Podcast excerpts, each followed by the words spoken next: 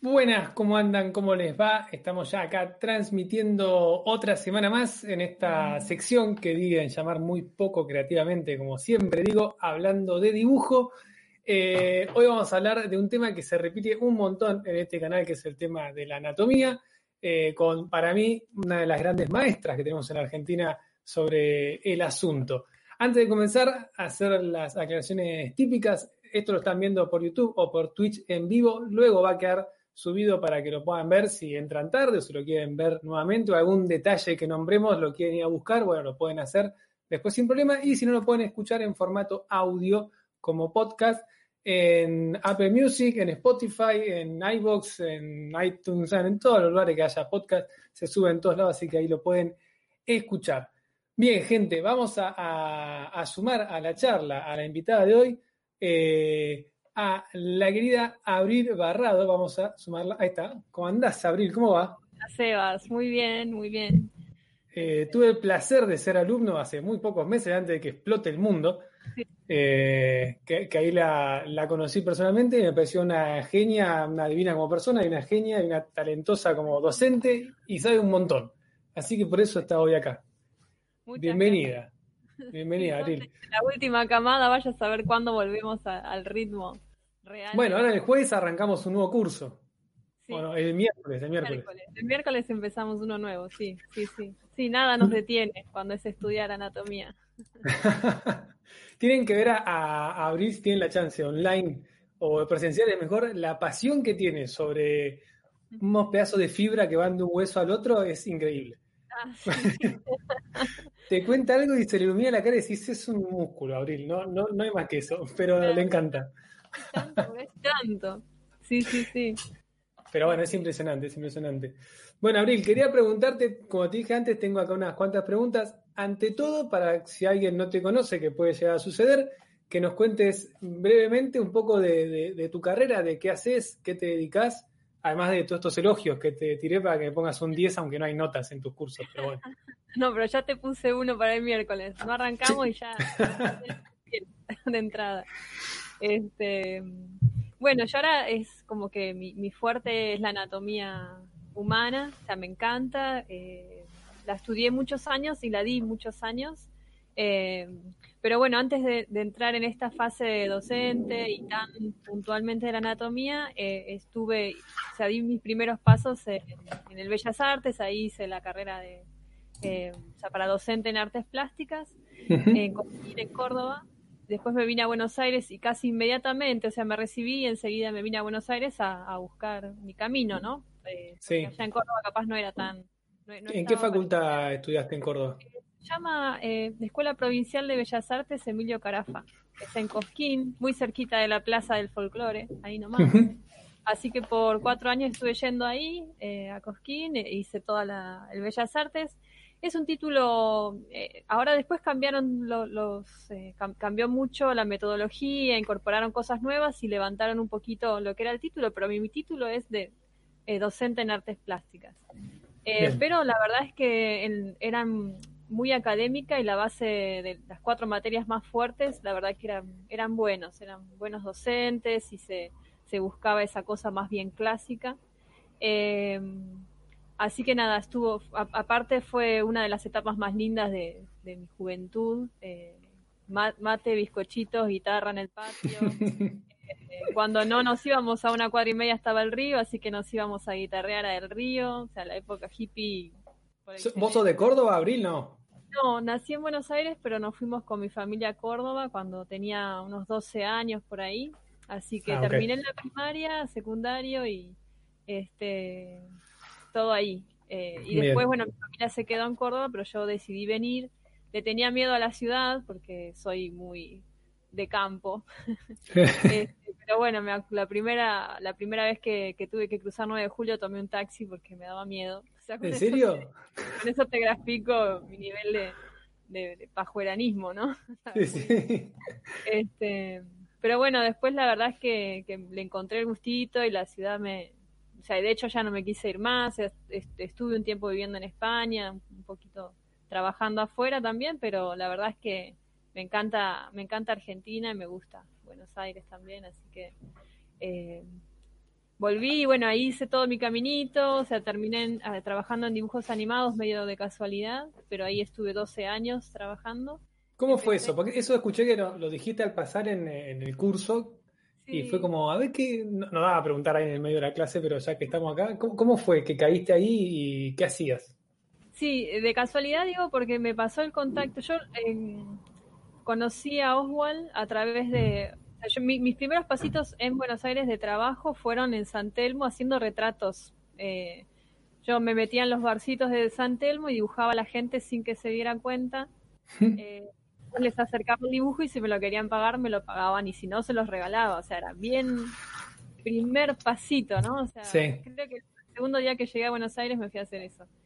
Y bueno, estuve un tiempo ahí, obviamente que no, no iba, no podía, nadie podía vivir de eso, pero yo, yo, yo tenía la esperanza de que lo iba a lograr, o sea, no quería eh, como arrebatarme, decir voy a trabajar de camarera o de cualquier cosa hasta, no, yo quería vivir de lo que me gusta, o sea, ese fue mi objetivo desde que llegué a Buenos Aires. Así que cuando me pagaron 15 centavos por un dibujo, yo dije, esto va a funcionar. o sea, esto va. Y 15 centavos, el boleto de colectivo salía 25. yo dije, bueno, esto va a funcionar. Unos 15 pesos de hoy podrían haber sido más o menos. Sí, podría sí, era nada, era nada. Eh, de hecho, alquilaba el entrepiso de un baño en una casa de familia, o sea, mi colchón no entraba sea, en, el cuartito, o sea, no entraba ni así ni así. O sea, eh, Quedaba medio. así que tenía las pies para arriba o la cabeza, podía elegir. No, abrí. Pero, yo estaba muy feliz porque sentía que realmente estaba dando mis pasos, ¿no? Estaba haciendo, creando mi vida, escribiendo ese, ese cuaderno que está medio en blanco cuando empezás. Claro. Así que estaba feliz. Y bueno, y ahí hice contacto, gente que capaz le daba curiosidad lo que estaba haciendo y terminé encontrando a alguien que me pasó el teléfono de, la escuela Garay Cochea y, fui a verlo a Oswald. Me habían hablado de él y mm, lo llamé por teléfono, tuvimos una cita previa, me dijo, venite en, en, tal hora, que, él estaba en un break entre una clase y otra en la escuela Garay Cochea. Fui a verlo con mi carpetita y, y bueno, él me toma a trabajar como ayudante. Además, Directamente. ese día fue hermoso porque me llevó al aula, me presentó a los alumnos. Claro, él también de alguna manera se conmovía de que yo me había venido sola. De, le contaste el colchón y. Sí, no, no, no le conté el colchón porque si no me iba, directamente me iba a, alquilar el. Te daba la casa, claro. Generoso, un bombón, sí. Este, me iba a adoptar. Eh, así que, bueno, ese mismo día me pasó el contacto de, de un alumno de él que la madre trabajaba en, en DIU, mi familia es un dibujo, eh, Elisa Aguiló. Y ella la llamé y me, dijo, venite tal día que está el director de animación, que era Rodolfo Mutuberría, eh, venite con tu carpeta, con lo que quieras mostrar. Y bueno, mostré mi carpeta y él me vio cierto futuro, eh, le pareció que podía aprender, así que me dijo, venite todos los días entre las 7 y las 7 y cuarto, te, te, te explico algo más de animación, me decía. ¿Vos habías estudiado o sabías algo de animación o nada? Nada de animación, nada, nada, nada. Y él en, eh, creo que en un par de semanas me iba dando ejercicio y yo me quedaba, como había vigilancia toda la noche ahí en, en la productora, me quedaba hasta cualquier hora mientras el de seguridad no me echara. Me quedaba practicando y le dejaba en el escritorio todo lo que había hecho. ¿Era animación en 2D o no?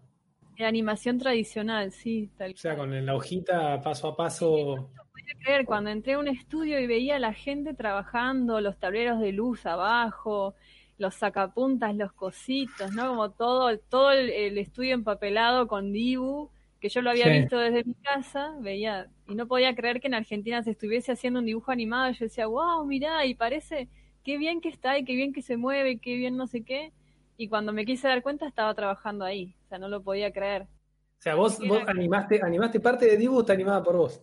Sí, entré como asistente, que era como de, los últimos escaloncitos, ¿no? Eh, como primero intercaladora, después asistente, y después me pasaron a, otro área que es como más eh, layout, que es, es como más, más lindo, ¿no? Es más creativo. Intercaladora es, es el que hace entre keyframe y keyframe, sería, ¿no? Entre... Exacto, O sea, se dibujan los fotogramas más importantes, dibujo saltando en el piso y ahí nace los puntos intermedios. Exactamente. Y yo tenía que hacer los puntos intermedios de los intermedios, porque era todavía, ni siquiera era asistente, era intercaladora. Pero bueno, después va, el asistente, que es el, que se encarga de hacer los más importantes entre las puntas de animación. Y después, bueno, pasé a asistente y después, bueno, fui haciendo como mi, mi caminito hasta llegar a layout y diseño de personajes, que para mí era una aspiración. Cuando conocí cómo se movía ese mundo, dije, ay, yo quiero hacer layout o quiero hacer diseño. Y, bueno, cuando llegué hasta ese lugar, eh, trabajé un tiempo más y después sentí que había agotado ya eh, esa, ese momento ¿no? dentro del dibujo animado. Sí. Eh, ¿Cuánto tiempo duró lo de Dibu? ¿Dos años, tres años, no? Y el Dibu sí fueron como unos... Yo llegué al fin, para el final de, la serie y después vinieron dos películas más. Así que... Ah, estaban las películas, es verdad. Sí. Este, trabajé en esas dos películas y después, claro, uno eh, en dibujos animados es como que vas haciendo carrera enseguida. Eh, o sea, de una producción, conocen que hay ciertos asistentes, los llaman y, es como que vas haciendo tu propio caminito ahí adentro. ¿Y hiciste otra cosa de eso o no? ¿De animación? Después trabajé en Manuelita.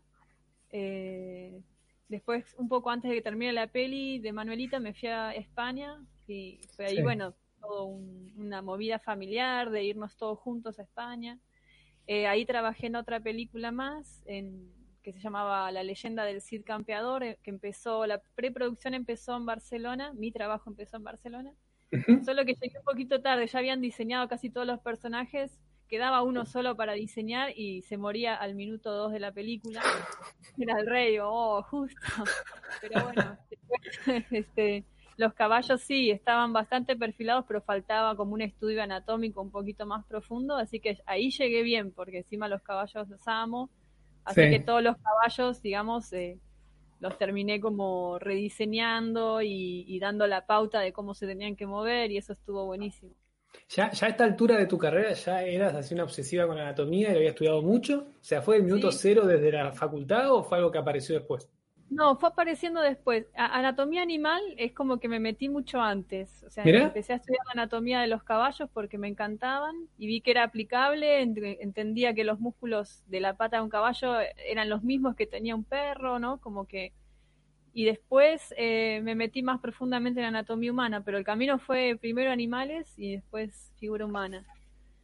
Eh, y también lo de la figura humana empieza un poco gracias al dibujo animado, porque ahí eh, unos que eran compañeros míos de, animación, de, o sea, compañeros míos de trabajo, unos años después de que yo me fui a España y justo en ese lapso que yo me fui, ellos armaron una productora. Entonces cuando volví, eh, ellos ya estaban funcionando como una gran productora, que era Hookup Animation, y, me proponen que dé un curso para la gente, para el personal que tenían que abordar trabajos un poquito más complejos que los que estaban haciendo y requerían anatomía, entonces me llaman para la formación del personal, armo un curso y ahí es como que yo tengo que ponerme a estudiar también porque la musculación la conocía pero muy intuitivamente. Entonces ahí me pedí un tiempo que era para estudiar yo y formalizar los conceptos, ¿no? Decir, bueno, este músculo que yo sé más o menos dónde está y cómo se dibuja, se llama de esta manera, su función muscular es esta, su enervación es esta, entonces es como que ahí me puse y con todos los libros y me, me encantó. Ahí me di cuenta de que era un camino de ida. no iba a parar nunca. Eh, Ese fue tu primer curso que diste. Sí, el primero. Y después los chicos de ahí, eh, que ya trabajaban ahí, que muchos habían sido compañeros míos incluso, quisieron venir a casa para, para profundizar más todavía. Entonces me decían, Abril, tenés que hacer un curso. Yo no me animaba, este, pero al final, bueno, di el saltito y, y me animé, bueno, ahora ya hace 16 años que estoy dando anatomía. Y, bueno, en el medio hubo cosas que de todas las que había estudiado que no las fui olvidando porque me daba cuenta de que no eran importantes a la hora de transmitirlas o que no eran capas fundamentales. Eh, entonces, bueno, es como que, por ejemplo, todo lo que son los músculos faciales, cuando, cuando entendí que que de alguna manera está bueno saberlos, pero que no, no, es lo importante de lo que está pasando en un rostro humano. Eh, a nivel más eh, superficial no tenemos rastro de los músculos que hay debajo. O sea, es muy raro que, podamos tener un rastro de un músculo que hay. de base. Claro, son más líneas, son más líneas de expresión, de expresión que ver el músculo, que es lo que hace. Total, y que la construcción de la cabeza, es del rostro, ¿no? de las pequeñas facetas que hay en la cara, eran mucho más profundas y mucho más desafiantes que saber los nombres de los músculos, que en definitiva es un mapa muscular. O sea, uno, como agarras un mapa de, la Argentina y te estudias las provincias y las capitales, bueno, lo mismo es estudiar musculación. Si lo, dejas en ese lugar, ¿no? De, mapa muscular. Sí, sí, de únicamente teoría y no buscarle la, el funcionamiento. Y... Claro, total. Bien, y, algunas cosas las tuve que descartar y otras las tuve que aprender también, en base a las preguntas que iban haciendo los chicos, ponerme a estudiar de nuevo. ¿Estudiaste algo para de didáctica para dar las clases o fue anatomía y después ya, bueno, explicás y punto? Sí, bueno, yo creo que tenía el respaldo del Bellas Artes. Eh, ah, bueno, claro, ¿verdad? De toda la parte, claro, como mi, mi formación es docente, de alguna manera, que yo, viste, cuando terminás de estudiar algo, no sabes si te quedó o no te quedó, si sirvió para algo o no, pero después a la hora de los papeles, cuando estaba en, un aula frente a la gente, dije, ah, bueno, sí, realmente me, me sirvió, ¿no? Y después eh, también creo que hay mucha vocación, que eso eh, ayuda, ¿no? O sea, la vocación creo que hace que, que, que, te llenes siempre de nuevas preguntas o que abras la cabeza a las preguntas que hacen los demás y decir, a ver, lo estoy explicando de esta manera, cinco lo entienden, pero siete no. Entonces tengo que pensar mm. En esos cinco y en esos siete. Entonces buscar alternativas para que todos lo puedan entender, todos puedan más o menos llegar. Pero bueno, siempre es difícil en anatomía porque capaz te enfrentas a un curso que hay 15 o 20 personas y, y todos tienen eh, lugares diferentes en ese camino que hay que transitar de la anatomía. Capaz uno está dando el primer paso y el otro está en el medio o, en, el anteúltimo y, bueno, hay que llegar a todos más o menos por igual, que unos no se aburran y que los otros no sientan que, están tirando su dinero, ¿no? claro, vos en tu curso no pones niveles de, anatomía. Antes sí, antes ponía niveles, como que más pedía unos dibujos para, para ver y, ponía niveles, eh, o sea, como los iba agrupando. Eh, pero después encontré una manera de, de, dar las clases donde me di cuenta de que en todos los niveles había como algunas fallas que eran primordiales.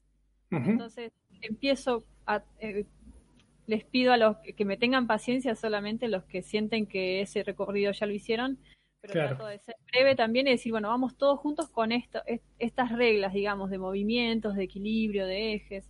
Pues muchas veces también vi dibujantes que son muy buenos eh, que, entienden muy bien anatomía y tienen una sutileza tremenda en las formas, pero hay algo que falla quizás porque nunca se lo contaron o nunca eh, lo tuvo que observar, pero que tiene que ver con esta, eh, primera concepción del movimiento, del equilibrio, el eje, la pequeña perspectiva que hay en la figura, cosas que es como, bueno, nos ponemos todos de acuerdo con estas bases y ahí arrancamos todos. Entonces no tuve, no tuve mayores dificultades con que una persona que recién empieza esté al lado de alguien que es un zarpado eh, dibujante, ¿no? No, no, no tuve esos inconvenientes después. Bien, ¿y, y cómo, cómo recomendás, más allá de obviamente tomar curso con quien sea y estudiarlo, pero el, el, encarar el estudio de anatomía, porque es algo extremadamente amplio, que yo creo que alguien que empieza a dibujar y dice, bueno, me quiero profesionalizar y quiero dibujar mejor la forma humana, voy a estudiar anatomía. Y es como algo que explota gigantesco. Sí, totalmente. ¿cómo, ¿Cómo recomiendas encararlo? Así, bueno, empezar por acá. Sí, primero yo creo que la observación es la base de todo. Eh, poder mirar fotos de, de, todo tipo de cuerpo, de todo tipo de, personas, género, y, tratar de eh, primero buscar cuáles son las, los patrones, cuáles son las cosas que se repiten siempre, que agarramos cualquier foto y vemos que más o menos se repiten, y cuáles ofrecen variables. Y mirarlas todas y tratar de razonar con, libros de anatomía donde se vea la parte muscular, tratar de, entender, a ver, yo estoy viendo estas tres eh, bultitos en el costado del cuerpo, ¿qué son en anatomía? A ver qué me dice que son me dice que son el cerrato, por ejemplo. A ver cómo se le ve a un hombre gigante, a un hombre intermedio, a una mujer físico-culturista, a una mujer fitness, a una señora normal. O sea, e, es como tratar de ver cada musculito, poder agarrar cada sección del cuerpo verla anatómicamente, cómo se llama y más o menos cómo es, y buscarla en las fotos. O sea, buscar en todo, mirar y ampliar mucho eso, ¿no? Porque eh, no podemos quedarnos con una sola foto y analizarla, decir, bueno, este está el músculo, este está el otro, porque después pasamos a otra y pasan cosas diferentes, ¿no? Es, es muy profundo. Entonces, como estudiar de varios libros también, porque eh, hay libros de, que son muy de medicina, que tienen cierta terminología que es medio difícil a veces de comprender, y hay otros que son un poco más amables para el dibujante, que quizás no necesitamos hacer todo un relato de una manera. Yo estuve, eh, fui como oyente a la Facultad de Medicina en la cátedra de Anatomía y veía que hay un camino, hay un recorrido, hay un orden para decir, para describir la anatomía, ¿no? Y ellos tienen que aprenderse ese orden. Y de hecho, como hay varios libros de anatomía, que son como los libros fundamentales de la anatomía, y cada profesor tiene predilección por uno o por otro, tienen que aprenderse para este profesor qué libro le gusta que mencione, cómo es el recorrido según este libro, según Netter, según Sobotas, ¿no? Es como que y para nosotros es, digamos, hay que allanar un poquito todo eso porque nosotros lo necesitamos a nivel artístico, entonces no necesitamos todo ese contenido médico. Entonces hay que mirar muchos libros de anatomía médica, está bien, están buenos, pero también buscar de anatomía artística. Eh, porque hay como una especie de, de, camino un poquito más ventajoso para nosotros, porque en realidad nuestro problema no es solamente aprendernos los nombres de los músculos, sino poder representarlos sea, no nos sirve con aprendernos de memoria y tener una revisión mental impresionante de cómo es la figura.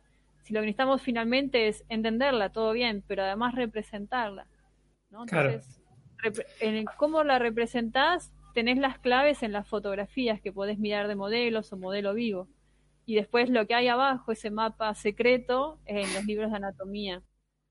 Sí, porque pasa mucho eh, de, cuando uno, a mí me, sigue pasando, no, no, no, es que estoy exento, de que uno se mete mucho con la anatomía, como decimos, con el mapa, y te obsesionás con eso, y capaz te pones a analizarlo, y decís, claro, acá está el músculo, y después cuando ves el dibujo, es un robot así duro, que capaz tiene los músculos correctos, pero lo, que me pasa a mí, ¿no? Artísticamente o dinámicamente se pierde todo, es una cosa durísima.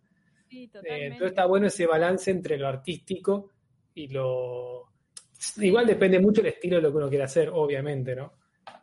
Sí, por supuesto. Sí, sí.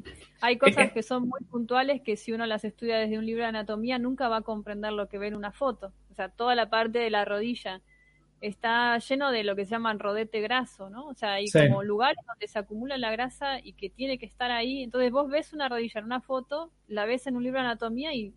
No tiene nada que ver pasando, ¿no? Como que, ¿qué son esas bolas de la foto que no están en el libro? no están en el libro. ¿Qué es el hueco popliteo? Que de pronto vos ves que en los libros de anatomía hay un, hay un hueco y ves un hueso y cuando lo ves en una pierna real hay un montón de cosas sobresaliendo que no deberían estar, en teoría. Entonces es muy importante las dos cosas. El libro de anatomía, buenísimo para saberte todos los nombres musculares, el recorrido, la inervación, todo lo que quieras.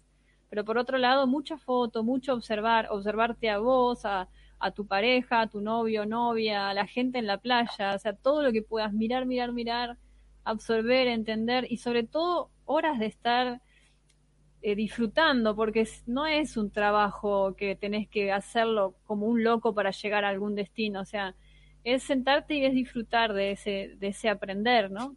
Eh, sentarte y realmente comprometerte eh, con eso que te gusta y, y en algún momento yo sé siento que hay, hay algo que te hace clic, que decís, acá está el libro de anatomía, acá están las fotos. Ah, acá este punto. o sea, es como que ese, ese lugar, esa, ese clic es un momento muy íntimo. Probablemente en una clase te pueda pasar que de pronto se te prende una lamparita y decís, ah, esto que me está diciendo es esto que vi y buenísimo, ¿no? Eureka. Pero también creo que es muy importante ese momento íntimo, eso de estar sentado estudiar las dos cosas, disfrutarlas también y, en algún momento sucede y cada vez que, que sucede y tenés un clic porque entendiste algo, no volvés para atrás. Entonces todo es ir creciendo y está buenísimo. Claro, sí, sí, va sumando conocimiento. Sí, te pasa después que eh, sentís que ya lo sabés, que más o menos este lugar lo entendiste del cuerpo y de pronto eh, te toca entrar en escultura y ahí te das cuenta que hay que profundizar mucho más todavía. Pero bueno, no, es hermoso esto, es sí, sí. Bueno, a mí, a mí me pasó con, tu curso cuando, cuando volvía del taller, que está acá a unas pocas cuadras, que venía re contento, estaba mi novia acá en casa y le decía, no, porque ahora entiendo que lo nombraste recién, el cerrato se te viene de los homóplato y ella me decía, mirá, me importa poco lo que me estás contando. Y yo era como, pero no, claro, yo para mí eran eh, nubecitas que se dibujan los superhéroes. Y después decís, no, es el músculo que se engancha, la costilla. Eh, está bueno cuando se te empieza a abrir un poco la cabeza de cómo funciona. Por eso digo que está bueno para mí lo que sí de las fotos y de observar, eh, y no solo quedarse en el, en el libro de, anatomía o en el libro muy básico de, musculación para artistas, porque te ponen la, plancha de frente, de atrás de perfil, y punto. Y después, bueno, y si el tipo se enrosca toda la, columna, ¿qué pasa? Eh, no, no sé. Sí, sí. Entonces es fundamental. Cuando, cuando me estabas formando, así que lo hice sola, ¿no? De manera autodidacta, toda esa parte de la formación. Igual no creo mucho en la palabra autodidacta, me parece que... La, próxima pregunta venía por ahí, a ver si... La vida es una escuela interminable, nadie puede decir que es autodidacta. La, escuela es la vida, así que sí, estoy yendo a la escuela que es vivir, ¿no? El día a día. Eh, pero algo que me, ayudó mucho fue ir a dibujar las esculturas a las plazas. O sea, hay mm. esculturas muy impresionantes en la ciudad que uno no se da cuenta. Yo veo a veces a los chicos que se fascinan con una, una pequeña escultura de, fantasía, ¿no? Un superhéroe, una, una escultura de Batman, de Robin, y dicen, wow, mirá los músculos. Y digo, pará, acabas de pasar por la plaza donde hay una escultura increíble. Sarmiento y Libertador, claro. Claro, hay una atrás de la otra, una mejor que la otra, o en, la Avenida de los Incas, que hay un montón que son como luchadores, son impresionantes. Eh, pero bueno, calculo que si se los das en miniatura, ahí entienden lo impresionante que es, pero capaz uno se, se, hace al paisaje y le parece que es lo mismo. O sea, no, no te das cuenta de, que realmente hay una obra de arte impresionante ahí que te está diciendo, te está hablando de anatomía, porque eh, era increíble. La, antigua escuela tenía un estudio súper profundo de la anatomía. Eh, no, eran, no eran improvisados. Y en una escultura eh, te das cuenta enseguida si no está bien. O sea, hay algo mentalmente que te hace ruido, no tenés que ser un, un eh, iniciado o un eh, avanzado en anatomía para, para que una escultura te haga ruido, ¿no? Entonces ahí es donde ves que el estudio es profundo en estas esculturas. Bueno, en el dibujo también pasa que uno ve, sin ser dibujante, que se lo mostrás a alguien que capaz no, no dibuja o inclusive no consume ni cómics ni arte, nada, y te dice, sí, está lindo, pero hay algo, no sé qué, que Claro, que mi cerebro no interpreta, no sé qué es, eh, y tiene que ver con eso. Eh, acá te voy a preguntar eso. Con el tema de, los estilos de dibujo, en, este canal, cuando charlamos, yo en los vivos y me preguntan a veces, pasa, sale esto un poco, decir, no, yo la anatomía no la estudio ni me importa tanto porque igual voy a dibujar anime o voy a dibujar eh, cosas más cómicas, tipo Dibu, ponele. ¿Estás de acuerdo con eso? Yo tengo mi, obviamente mi respuesta, pero de que anatomía nada es igual, yo voy a hacer eh, cosas más simples. Tipo tú, te voy a dibujar como tú, entonces la anatomía no me importa. Sí. Eh, bueno, yo creo que con esa actitud sí está bien que no estudies anatomía. Si alguien habla y tiene esa actitud de anatomía, mejor que no la estudie porque la va a pasar mal. Pero me parece que la anatomía eh, te abre la cabeza con respecto a todo. O sea, yo creo que estudiando anatomía humana y estudiando anatomía animal hasta después es como que todo te es más fácil en el, mundo del dibujo. O sea, después tenés que dibujar una maceta con un malbón y hay algo que te lo dio el estudio de anatomía, el estudio de anatomía animal o humana, que te está, eh, te está abriendo la cabeza con respecto a los volúmenes, con respecto a las proporciones, con respecto a la, a la vida que tenés que imprimirle a un personaje, ya sea humano o animal, para que se mueva, para que transmita algo. Cuando vos vas entendiendo todo o, profundizando en todas esas herramientas, ¿cómo no te va a ayudar para dibujar después cualquier cosa? O sea, de verdad, la, la, anatomía, conocerla, dibujarla, estudiarla, te da herramientas para después llevar adelante cualquier otro tipo de trabajo. Así que sí, me parece que, el estudio de anatomía está buenísimo, pero para alguien que, siente que no le da pereza mental, que no lo Bueno, sí, sí. Mi, actuación fue una persona que, se cree muy superada en todo y obviamente no va a querer estudiar nada, pero era más alguien capaz, sí, le, da justamente pereza mental o lo que sea, pero creo que un poco sirve, por lo menos para saber lo, básico. Y, a mí me pasaba que fue una charla muy particular en un vivo con, con, con un personaje, lo actué porque era así, era muy pedante, se podría decir, en, la vida, eh, que daba ejemplos de gente que si vos lo analizás, te das cuenta que saben mucho o saben bastante, no sé si un montón, pero no sé, eh, Maitena, que dibuja humor gráfico. Pero los cuerpos de Maitena son impecables en proporciones y un montón de cosas. Te aseguro que Maitena sabe, o sea, no es que no, no tiene idea de anatomía, de nada. Totalmente, sí, sí, sí, sí, totalmente. Es como muchas veces veo en los Bellas Artes que antes se, se empezaba con lo clásico, ¿no? O sea, una buena anatomía, un buen dibujo, una buena calidad, proporciones, todo. Y después si vos querías romper con toda esta estructura y hacer abstracto, estaba bien, pero esa base te daba una formación y te, te puedo asegurar que ese abstracto podía hablar, te decía cosas, te conmueve, ¿no? O sea, como no es lo mismo. O sea, cuando hay una base de conocimiento, el resultado final después conmueve. Picasso no gustarte el resultado final del trabajo de Picasso, pero él hizo un, estudio súper profundo, era un dibujante de primera. Y después si quería hacer una paloma con tres trazos, que la haga, pero él hizo un recorrido. Pero también lo que, lo que veo mucho, que obviamente es cuestión, es una cuestión de, gustos, ¿no? Pero el arte conceptual impulsa más a tener un gran discurso sobre algo y, el objeto artístico en sí no requiere ningún tipo de, estética o de estudio previo o de conocimiento. Eh, es simplemente un mensaje que lo referís con este, con este objeto X, ¿no? Que puede ser de cualquier manera. Entonces, como que dentro de lo que es el arte, siempre vas a encontrar como opiniones muy diversas. Para mí todas son válidas. Lo que estaría bueno es no, no sé, capaz vapulé al que es estudioso de la anatomía porque eligió ese camino y claro. nada. Ni viceversa, que no quiere estudiar anatomía, no, pero que no, no ardea que estudie anatomía. Bueno, lo de siempre. las grietas del mundo.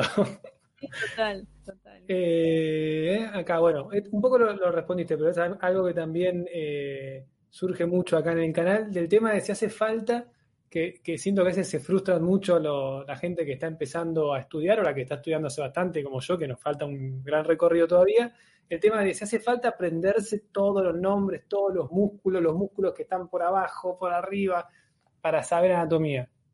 Sí, yo creo que aprenderte los músculos te ayuda a ordenarte. O sea, que capaz está bueno. Es como lo básico para poder ubicarte. O sea, lo básico para poder ubicarte en una ciudad es saber más o menos cuáles son las avenidas y más o menos algún nombre de las calles que están en el medio y te podés ubicar. Eh, me parece que en anatomía es lo mismo. Capaz los músculos más profundos a veces no, porque quizás no dejan un rastro muy visible. Entonces yo también, eh, como cuando empecé a estudiar, los estudié todos y después vi que algunos no tenían eh, una relevancia y que era como cargar de información al alumno, cuando finalmente no estaba aportando ese músculo per se, no estaba aportando nada a nivel más superficial. Entonces ahí sí como que elijo estudiar ciertos músculos que son más superficiales o sea, como que todo lo que está por debajo de la piel inmediatamente, ahí estudiarlo, ir más profundamente a lugares donde realmente necesitamos desbloquear y entender lo que pasa. Por ejemplo, en el antebrazo, cuando nosotros llegamos a esa parte, estudiamos los huesos, porque si no es muy difícil entender cómo es el movimiento que hace la muñeca con la palma para arriba, la palma para abajo. O sea que ahí sí es importante porque necesitamos comprender lo que estamos dibujando yo siento eso, que comprender algo desde la profundidad te libera también, porque no estás atado a, seguir. Yo sí tengo que dibujar un antebrazo y, al personaje le puse la mano así, pero después se la quiero cambiar. Me voy a tener que estar buscando imágenes para poder copiar un antebrazo, cómo sería cuando la mano está para abajo en vez de para arriba. Ahora, si yo entiendo qué está pasando con los huesos y cómo los huesos llevan a que los músculos cambien ese contorno del brazo, ahí estoy ganándole un montón, o sea, le estoy ganando una gran, eh, un gran terreno, ¿no? A, la, a, ese dibujo que, es, todo un misterio que va, se va y, va, armando de a poquito. Claro, claro. Bien ahí, bien ahí. Bueno, eh, aviso a la gente del chat que algunos están preguntando, como siempre, los últimos minutos, los últimos 10, 15 minutos, habilito las preguntas de ustedes, eh, porque capaz preguntan ahora y después quedan atrás y no las, no las leo para que las guarden. Yo les aviso cuando habilitamos las preguntas del público. Eh, ¿Cuánto ayuda el tema de trabajar con modelos vivos? Yo estudié con, por mi cuenta, autodidacta, como si vos, una palabra medio rara, pero con, con Alberto Saichan, con Olivetti, con vos, y en tu curso fue la primera vez que había gente ahí parada, modelo vivo, y fue raro, fue dije, uy, mira qué loco, y se sentía una diferencia, era algo interesante. Eh, ¿Cuán importante y por qué crees que, le suma y qué le suma al estudio de anatomía ver a una persona ahí en vivo para dibujarla? Justamente ver cómo, cómo responde orgánicamente ese mapa de musculación que estudiamos. Nosotros previamente les cuento cómo es el músculo, el lugar de origen, de inserción, más o menos tips para dibujar, atajos, ¿no? O sea, cómo podemos hacer con una ondita y un puntito que, que se marquen ciertas cosas, pero después verlo en una persona que está viva, ¿no? Ver cómo ese músculo aparece, se manifiesta y desaparece.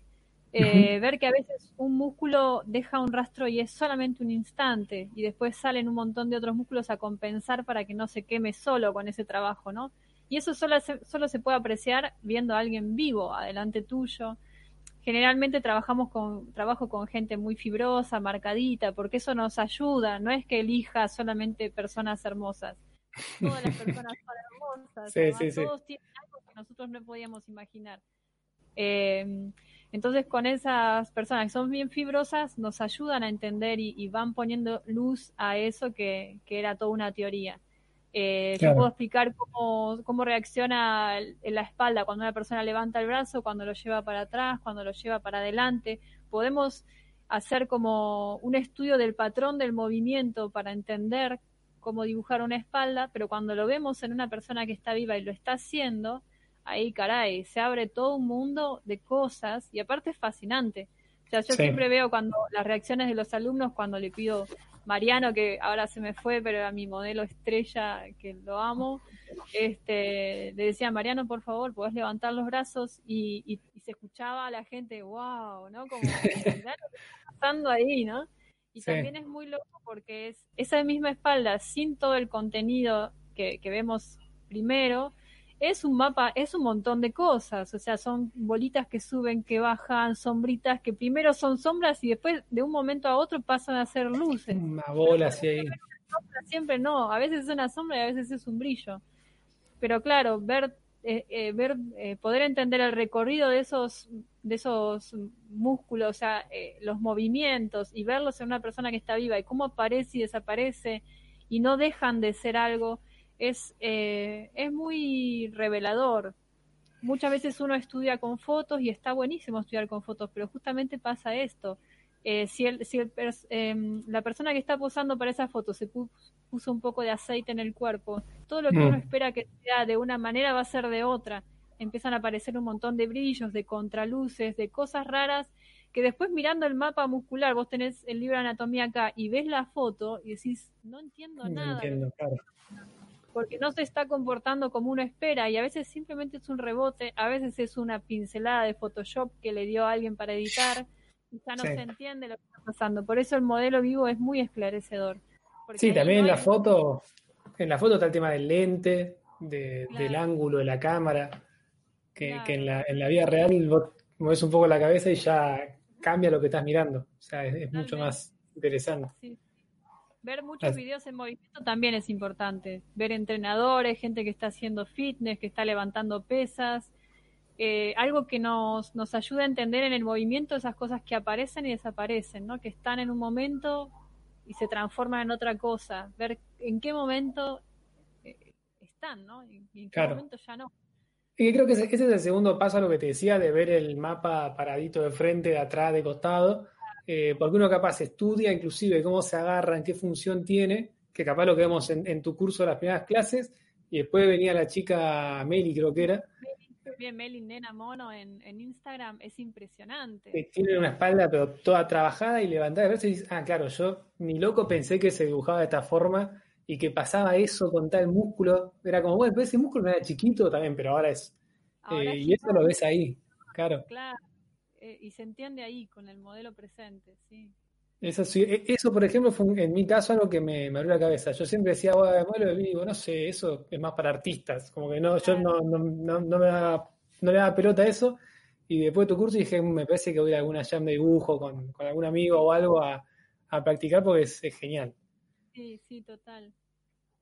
Eh, ¿Cómo te llevas a abrir? Porque este canal es, de, dibujo, obviamente con, mucha humildad, porque no me considero un, maestro ni nada, pero tiene mucho relacionado con lo digital, porque soy muy fanático yo también de, del mundo digital. ¿Cómo te llevas con el mundo digital, tanto el dibujo como la escultura, que no tocamos mucho el tema, pero para los que están viendo el chat, Abril también trabaja el mundo de las, de las esculturas. Además, en la foto de, la portada del video está con un hermoso caballo humanoide, eh, que es como la, no sé, es como tu obra, porque está en todas las fotos. Sí, sí, está en todas las fotos. ¿Tiene, un nombre esa obra? Se llama 144.000, es medio raro el nombre. ¿Se puede preguntar por qué? Claro, ahí es como que surge enseguida la pregunta. Eh, mira, la obra esta representa, es un poco una... Eh, estoy un poquito ironizando con la gente que se siente eh, elegida, ¿no? Que se siente especial, único, elegido, destacado o algo así, porque justamente los 144.000 era, yo, yo me crié con, o sea, mi, mi familia, mis papás, mi abuel, mis abuelos, mi abuelo era pastor de una iglesia, entonces estaba súper entregado a eso, a, profesar la palabra de Dios, tal como la concebía él, la iglesia, además. Entonces de chica estaba obligada a ir a la iglesia los domingos, los sábados, los miércoles, ¿viste? O sea, leer la Biblia, bueno. Dentro de todas las cosas que decía la Biblia, hablaba de 144 mil personas que eran las elegidas, eh, o sea, eran personas que iban a estar muy cerca de Dios. 144 mil contra toda la historia de la humanidad y del planeta entero. Me, a mí me impactó mucho ese número. Sí, es muy poco. No entra nadie. O sea, yo pensaba, vos, pensaba, mi abuelo va a estar seguro, porque es bueno, yo no, claramente, porque me peleo con mis hermanas, ¿no? Entonces, eh, como que bueno, en algún momento de mi vida, cuando era chica sobre todo, necesitaba eso, poder sentir que podía ser parte de ese número, hasta que después, bueno, vas entendiendo que son, hay apreciaciones diferentes, hay muchas religiones, las religiones están bien, por un lado, porque contienen mucho a la gente, ¿no? yo, bueno, yo me separé de la religión, no, no tengo, este, no, no, no soy religiosa para nada, no, no, este, pero sí me quedó esto y lo quise, lo quise representar en este hombre caballo que físicamente también se parece un poco a, mi abuelo. Este, yo lo admiraba mucho a mi abuelo, ¿no? Obviamente, porque para mí estaba ahí en el atrio hablando, era impresionante. Sí, obvio, claro. Eh, ser la nieta de, un pastor o de, o de un cura, como, bueno, un cura es medio difícil ser la nieta, pero de un pastor es como, wow. Sí. Yo, yo tengo contacto con él como una estrella de rock, más o menos. Claro, más o menos, sí, total. Este, entonces es esto, ¿no? Esa, esa necesidad que nosotros tenemos de, ser elegidos en algo, o destacarnos por algo, ¿no? Y entonces este hombre caballo se ríe un poco con ternura de esa necesidad que tenemos todos y que seguimos teniendo de ser elegidos por algo, por alguien, ¿no? Claro. Y que a veces eso es un tormento también para desarrollarnos en la vida, porque estamos siempre tratando de, de alcanzar esos parámetros que nos pone la sociedad, ¿no? El mundo, para estar adentro o estar afuera de algo. Sí, sí. Entonces, bueno, básicamente 144.000 es, eh, representa un poco esto. Bien. es larguísima la historia, pasa que no te quiero copar todo porque... No, no, no, pero, pero, es súper interesante, a mí me gusta mucho el tema de, de, las religiones y la sociología, no, igual que vos no, no sé si creo o no, pero no participo en ninguna, y, pero me interesa mucho esto que tiene el hombre con, querer ser especial, y e, es una charla muy recurrente con, mi novia, mis amigos, mi familia, así que, me encanta, pero sí, capaz la gente está acá diciendo, ¿y los dibujos? pero, claro, pero, está, muy bien. Eh, cuando vi la foto, cuando vi la, escultura, me, llevó directamente a una serie de Netflix, que está en Netflix, que es la de Bojack, no sé si la viste, no, después, todo el mundo me decía eso y yo decía, ¿quién será este? Pero, pero con lo que me contás tiene mucho que ver con, la historia de... O sea, el personaje tiene mucho que ver con eso de, ser especial, de ser él especial. Pero sí, sí, es genial. Eh, tiene mucho que ver. Sí, sí, y bueno... Sí, decime, decime. No, no, y que tiene que ver con, con eso, ¿no? Con la necesidad de uno de, no desentonar a veces o de, cumplir con lo que la sociedad te pide, la familia te pide, con lo que la sociedad de alguna manera exige de vos y decís, bueno, para un poco, estamos todos en el mismo charco, todos tratando de, vivir y de, vivir lo mejor posible, con mayor plenitud, viste, como tratar de, llevarla de la mejor manera. Por eso también el, caballo está súper relajado, está con el pantaloncito de playero, las, eh, las chancletas, está relajado. Este, y después, bueno, también tiene otra, otro costado que tiene que ver con la, la, figura, esta, esta representación de este hombre. Si no fuese un hombre y fuese una mujer, igual que como está, sería muy cuestionado por todo. Y es increíble cómo la imagen eh, de la mujer, de una mujer en esa misma actitud, eh, con las, chancletas, con un pantalón medio desabrochado, eh, con el torso desnudo, riéndose, con cara de caballo, o sea, qué... ¿Qué, este, ¿Qué despertaría, claro, sí, sí, qué idea, qué preconcepto despertaría en la cabeza de mucha gente? Claro, ahí sí se fijarían que el pantalón está desabrochado y quizás en esa figura del hombre nadie se pregunta por qué tiene desabrochado el pantalón. Lo tiene desabrochado porque no molesta, nada más que por eso, estaría cómodo simplemente. Pero una mujer no tiene permitidas esas mismas cosas. Por eso también elegí esa, esa, como es como una representación de mi alter ego también, elegí la posición que quisiera yo tener como un derecho femenino. Es decir, yo me puedo sentar también en una plaza a tomar sol si yo me voy a una plaza a tomar sol y me quedo dormida, puedo esperar cualquier cosa que me pase desde la afuera. Y es mi culpa. O sea, yo soy la culpable por ser mujer y quedarme dormida en una plaza. Ahora, un hombre sí lo puede hacer perfectamente, está bien. ¿Cómo no se va a Si trabajaste todo el día, podés hacerlo. Pero yo si hago lo mismo, soy cuestionada por toda la sociedad y si me pasa algo, yo soy la culpable. Claro, vos te lo buscaste. Que me agredió o que abusó de mí. Esa persona no, está como exenta. Era casi lógico, obvio. porque estás tirada en una plaza tomando sol? Obvio que te va a pasar esto. Y bueno, es increíble, ¿no? Que, todavía tengamos que luchar por estos derechos, por visibilizar la injusticia o la desigualdad que hay, eh, el abuso sostenido y, indiscriminado todo el tiempo. Eh, bueno, nada, y estamos en 2020. Sí, no, o sea, estamos viendo una pandemia y todavía no pudimos resolver eso. O sea, estamos como en el futuro absoluto y no, no se resolvió eso. Eh, sí, pero por suerte igual está, yo creo que se está moviendo bastante más que nunca. Falta lamentablemente un montón. Hay mucho, mucha cabeza cerrada todavía. Eh, con buenas intenciones inclusive y, cerrada y también falta mucho de, aprender uno y, de, abrirse uno y decir, sí, yo me mando cagadas también. Eh, e, e, es un tema complejo, interesantísimo y por suerte está, por suerte podemos charlar inclusive en un vivo en YouTube, esto hace 20 años nos prendían fuego todo, o sea, claro, total, total, sin dudarlo. Eh, y creo que, el arte siempre, por suerte, siempre estuvo asociado a este tipo de, cosas y está bueno que, siga estándolo. Ya te he charlado con un amigo inclusive de, del tema de, los superhéroes, de que siempre está el superhéroe que es hombre, muy poca, hay muy pocas historias eh, de mujeres, eh, sin importar que sean mujeres. O sea, sí está la Mujer Maravilla, está Chica, pero es fundamental que sean minas, que se les vea todo, que. O sea, es importante el género. Y hay muy pocas historias de mujeres en las cuales el género no importa, que para mí es lo que tiene que suceder para ambos lados. Como es tipo, es mina, ¿no? ¿Qué, importa? O sea, importa su historia como individuo en la tierra o en la tierra que esté. Y listo. totalmente ciertos cambios de pronto ves que, que, bueno, se están animando a que la, princesa no sea la típica que está esperando que venga un chaboncito a, hacer algo porque ella se quedó llorando en, el, en la mazmorra toda la vida y viene el hombrecito que la salva para casarse con ella.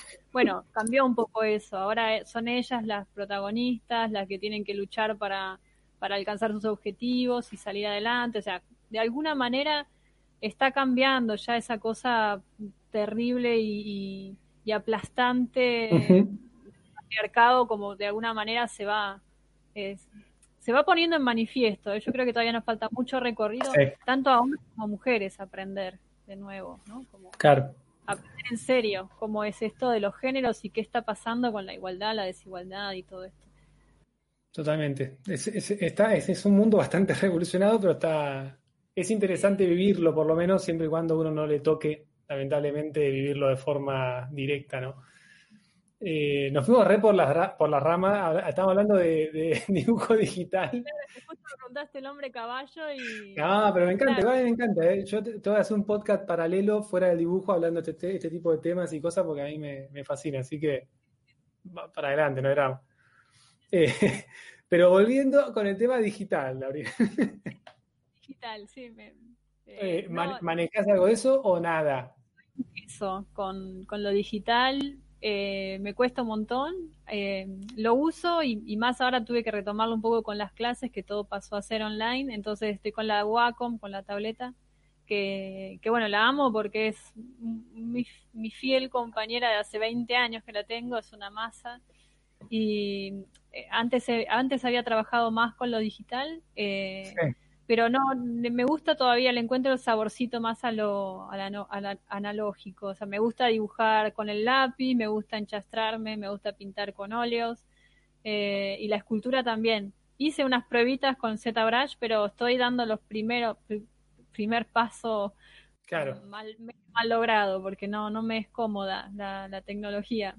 Bueno, pero es una herramienta. Creo que es cuestión de ponerte a, a descularla y después ya todos los conocimientos van a salir, pero como si nada. Sí, yo, hay, unas cosas increíbles en lo digital porque como ofrece herramientas que, que dan cierta comodidad, es como que se pueden sacar eh, cosas hermosas. O sea, yo uno empieza a mirar en Instagram o en Pinterest o lo que sea y, y ves unos dibujantes, unos, unos, eh, unos ilustradores increíbles que trabajan con eh, con todo digital y bueno, es impresionante, la verdad que yo no, o sea, lo disfruto, disfruto verlo, no, no lo vapuleo para nada, no me parece que sea menos válido que, otra cosa, me encanta, pero a mí me cuesta mucho, me, cuesta mucho, pero además también disfruto mucho de lo manual, entonces no, tengo, no, me apremia esto de ir directamente a aprender a trabajar ZBrush.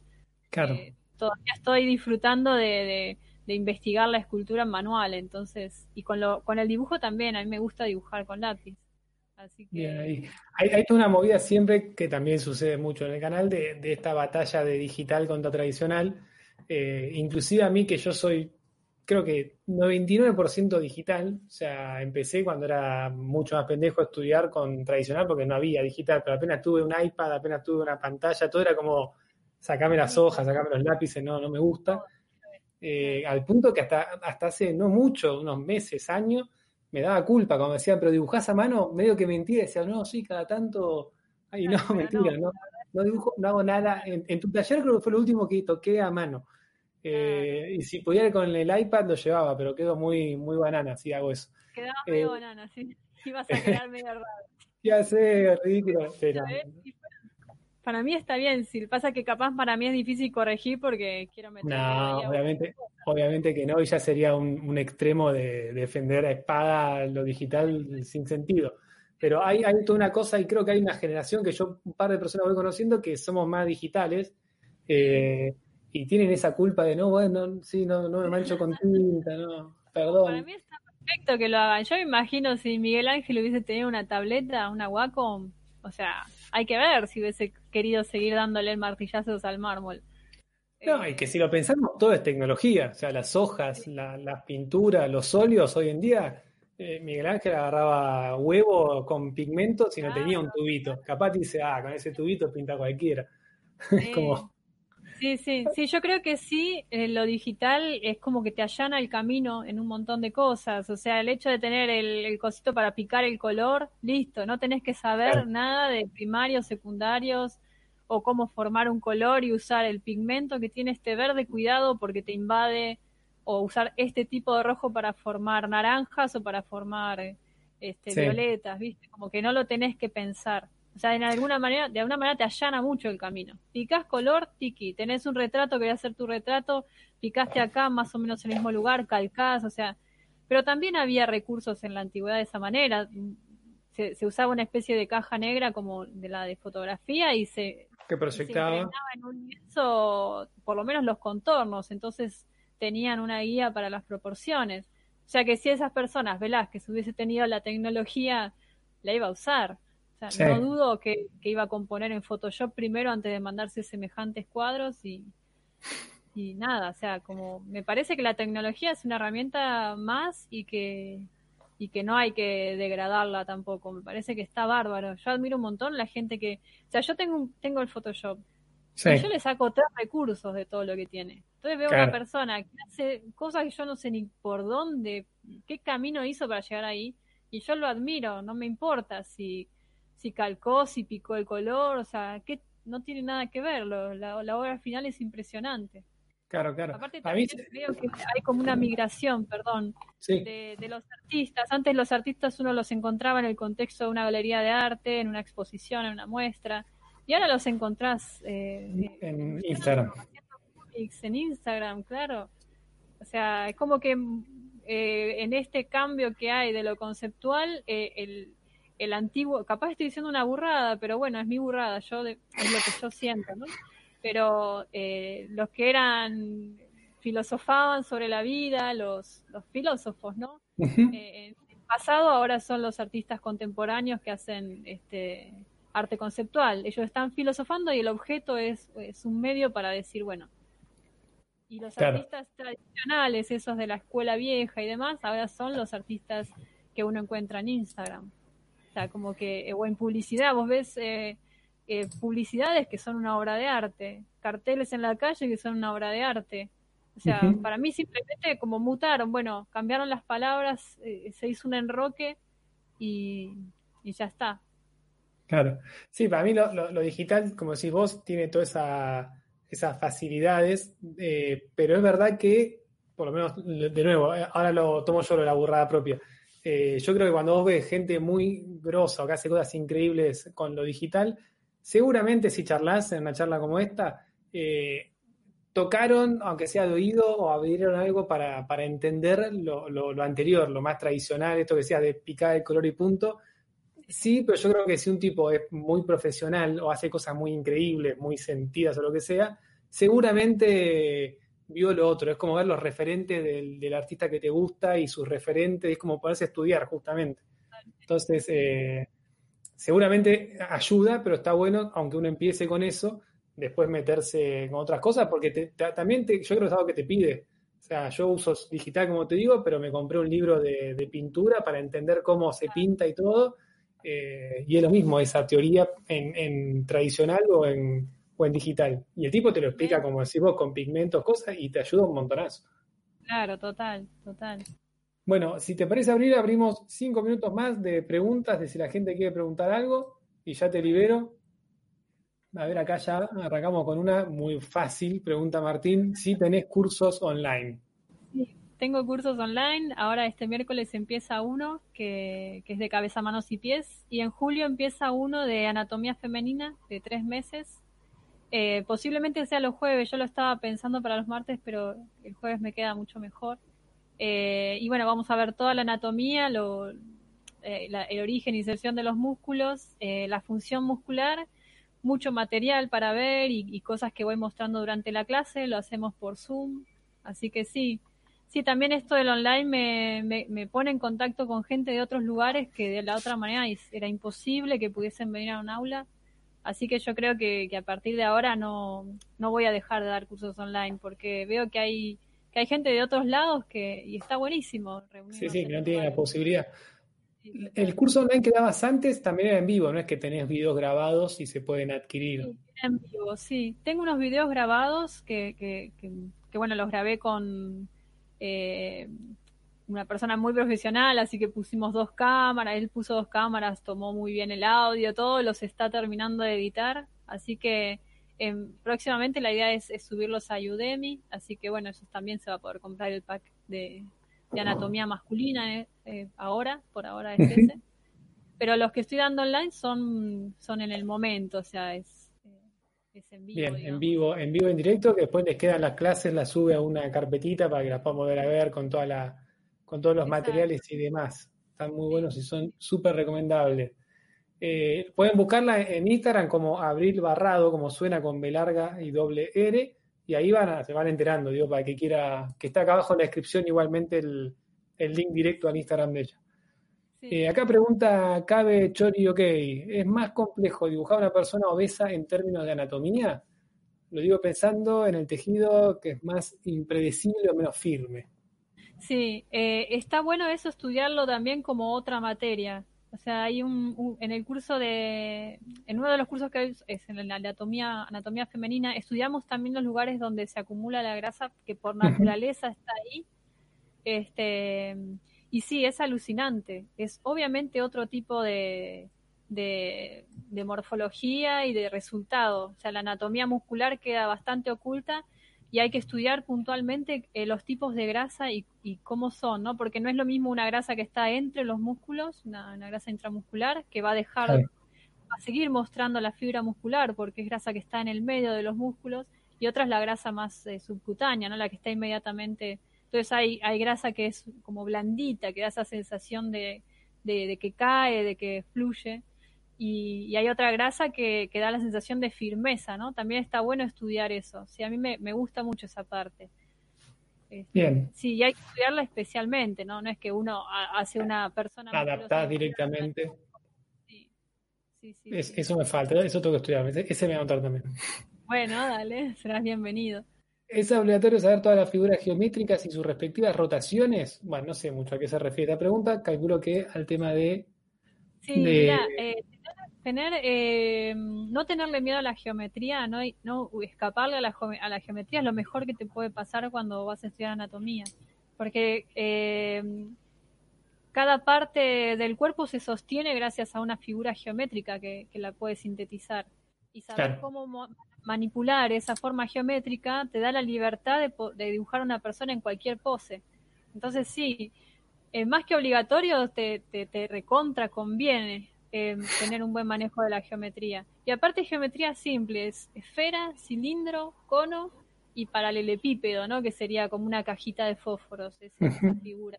Con eso ya eh, es como que eh, podés avanzar muchísimo y, mover, mover una, persona para donde quieras. Y que se sostiene la anatomía sobre eso. Bien ahí. A ver acá Andrés nos dice, estoy iniciando a practicar anatomía y empecé realizando dibujos rápidos de poses para captar el gesto y las proporciones simples. ¿Esto sirve para practicar? ¿Qué otro método recomiendan para empezar?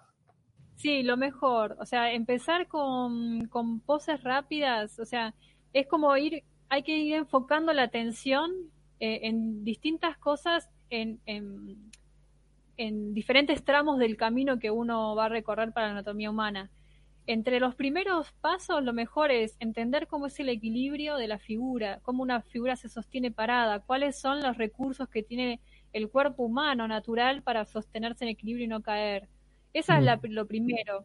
Eh, después la línea de acción, que es, ese, es el alma de, la pose, es eh, cuando uno, uno ve dibujos rápidos de alguien que se está moviendo, ¿no? Estás tratando de captar el movimiento de alguien, eso te da mucha soltura y te anima a dibujar eh, personas en poses con movimiento.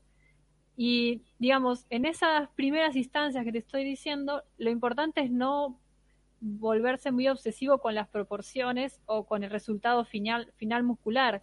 Hay que darle un tiempo a cada cosa. Es importante que nosotros podamos soltarnos, hacer un dibujo suelto primero y a ese después estudiarlo, ir capaz agregándole la parte geométrica. Además, siempre se va como contracturando más no podemos empezar al revés, no podemos empezar desde un robot y llevarlo a una, a una forma eh, orgánica porque va, se va a perder mucho en el camino, va a quedar muy duro.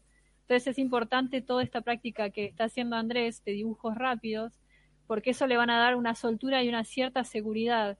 No pensar tanto en las proporciones primero ni en la geometría. Primero la soltura, después proporcionar y después geometrizar para poder meter la musculación arriba.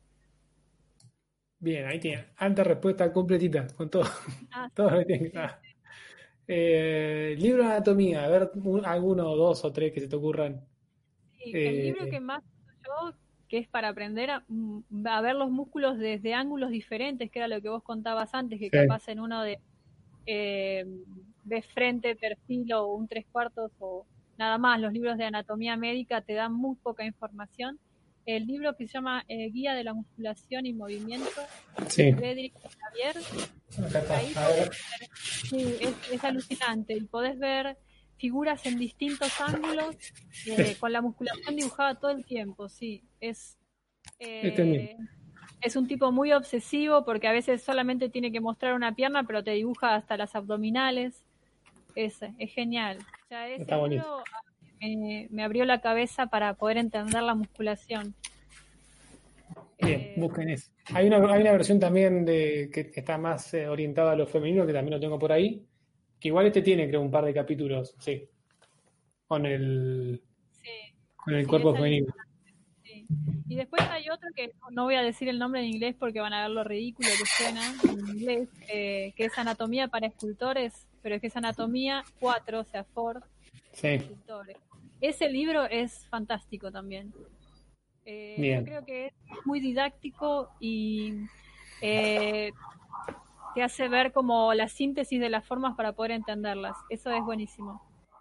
Ese, ese de Oscar, ese no lo tenía en mi registro.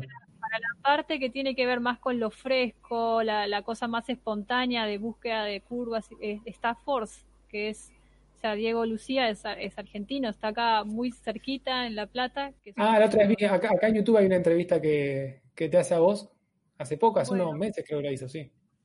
Y bueno, ellos sacaron eh, un libro que se llama Force, que explica esto, ¿no? Como esa dinámica dentro de líneas curvas y rectas muy rápidas y, creo que está bueno también para empezar, para, para, para, entender toda esta dinámica de movimiento antes de meter musculación. Claro. Mira, acá, acá alguien pregunta, lo aclaramos de nuevo, que dicen dónde se puede ver el directo del curso, pueden dejar el link acá. Tienen que hablar con, con Abril cuando ella publica en, su, en sus redes que va a dar un curso, hablan con ella, arreglan y se anotan en el curso. Obviamente son arancelados, no son gratuitos, es un curso. Eh, y ahí ya ella después quedan en contacto y les pasa el link del Zoom de cada clase y se conectan y hablan así parecido a esto. Y ella con la pantalla va mostrando.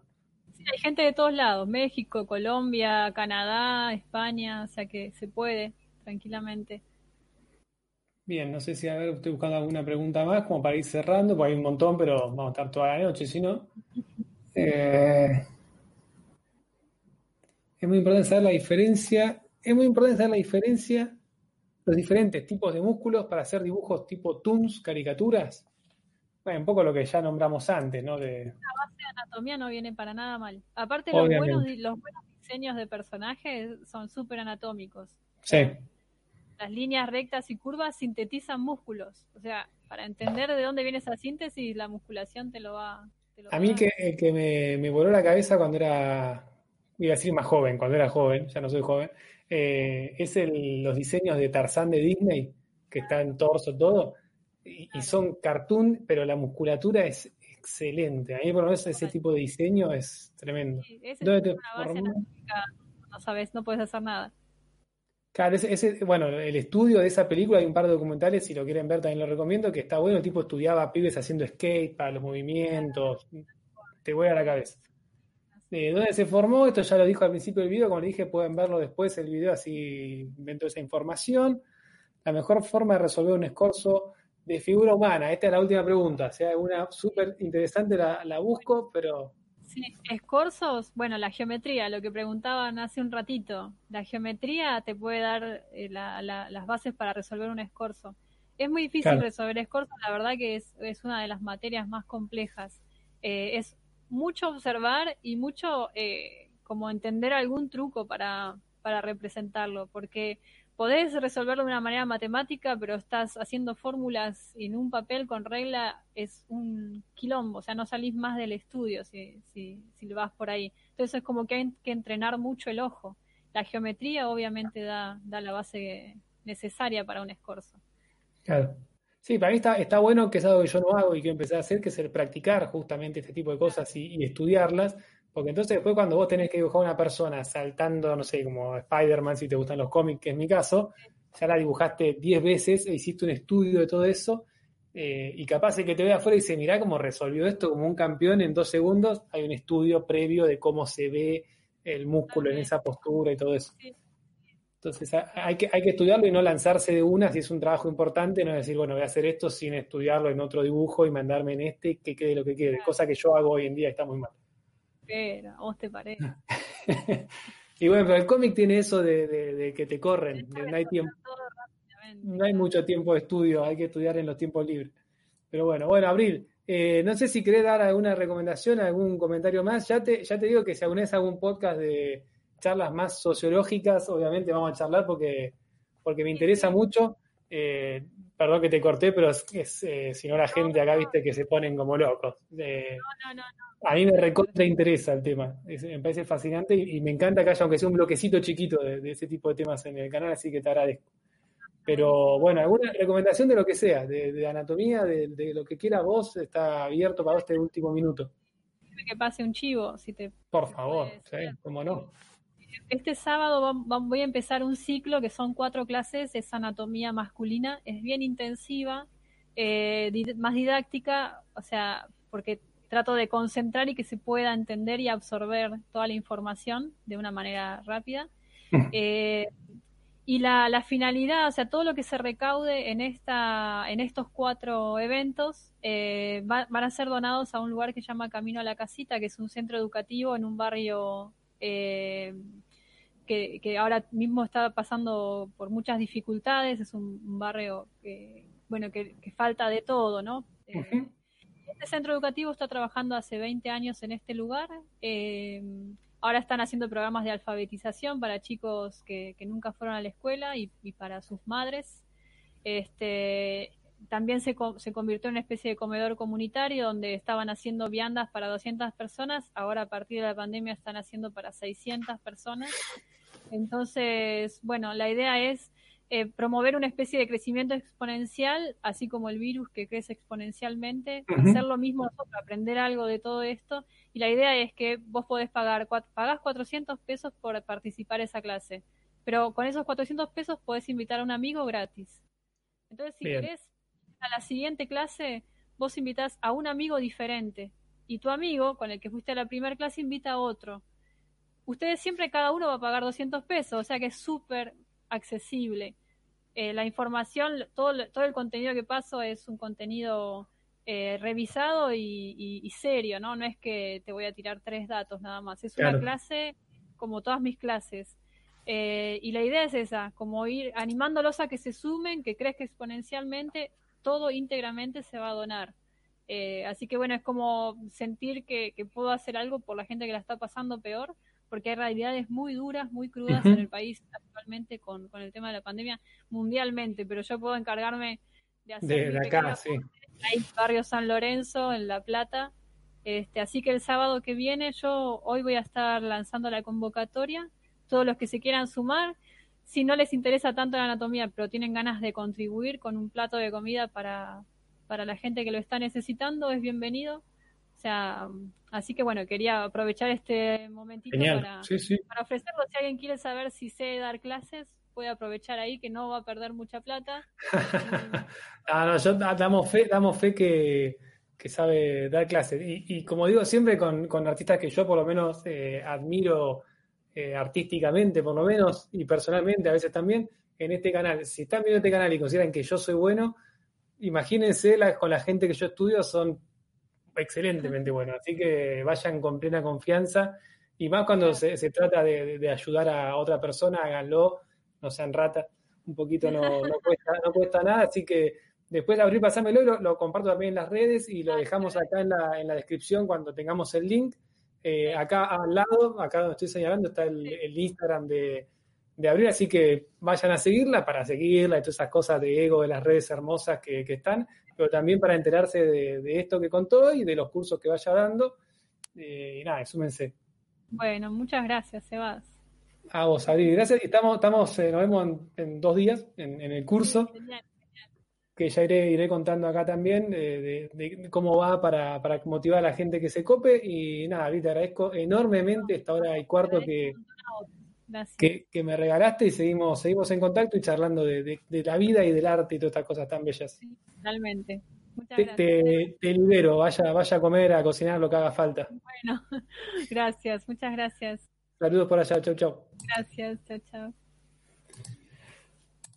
Bueno, gente, ahí pasaba, ahí pasaba a abrir una, una genia. En serio, me, parece genial lo, que sabe, lo que enseña, ni hablar. El, vivo pasado, que fue el del cierre de, mi humilde curso de dibujo, que como me gusta repetir, capaz suena medio eh, falsa modestia, pero lo digo en serio. O sea, eh, mi curso de dibujo para mí está bueno, tiene buen contenido básico, pero hay, hay maestros eh, como Abril o, u otros tantos que nombramos en, en estos videos que de los cuales yo aprendo y me falta aprender un montón, que saben una enormidad. Así que si tienen la chance de tomar una clase con ella, sea en el curso este que nombró, que está buenísimo porque sale 200, 400 pesos, no es nada, es un chiste. Me preguntaban en dólares, no sé qué serán, deben ser 5 dólares o menos. eh, háganlo, háganlo porque está, está muy bueno. Y les agradezco nuevamente siempre por estar acá. Recuerden que pueden esto verlo ahora que una vez que termina, en un par de horas ya queda subido nuevamente todo completo. Y lo mismo en Twitch y en Spotify, en iTunes, en Apple Music, que creo que lo mismo, en iVoox, queda subido el audio que lo edito un poco, si hay algunos problemas de volumen en vivo o vi que decían como, che, se escucha bajo, se escucha fuerte, en, en esa versión se escucha lo más perfecto posible, así que tienen también la opción de, de, escucharlo y disfrutarlo de esa manera. Gente, les agradezco un montón. Todavía no sé el, el, invitado de la semana que viene, la verdad que estuve con muchas cosas y como esta vez salimos un día antes, no tuve tiempo de prepararlo, así que no lo, no lo sé todavía. Tengo ahí un par charlados. Eh, así que en la semana, se los digo, anótense en, la, en el recordatorio de YouTube y nos vemos la próxima semana, supongo. Así que, gente, muchísimas gracias por estar ahí. Chau, chau, chau.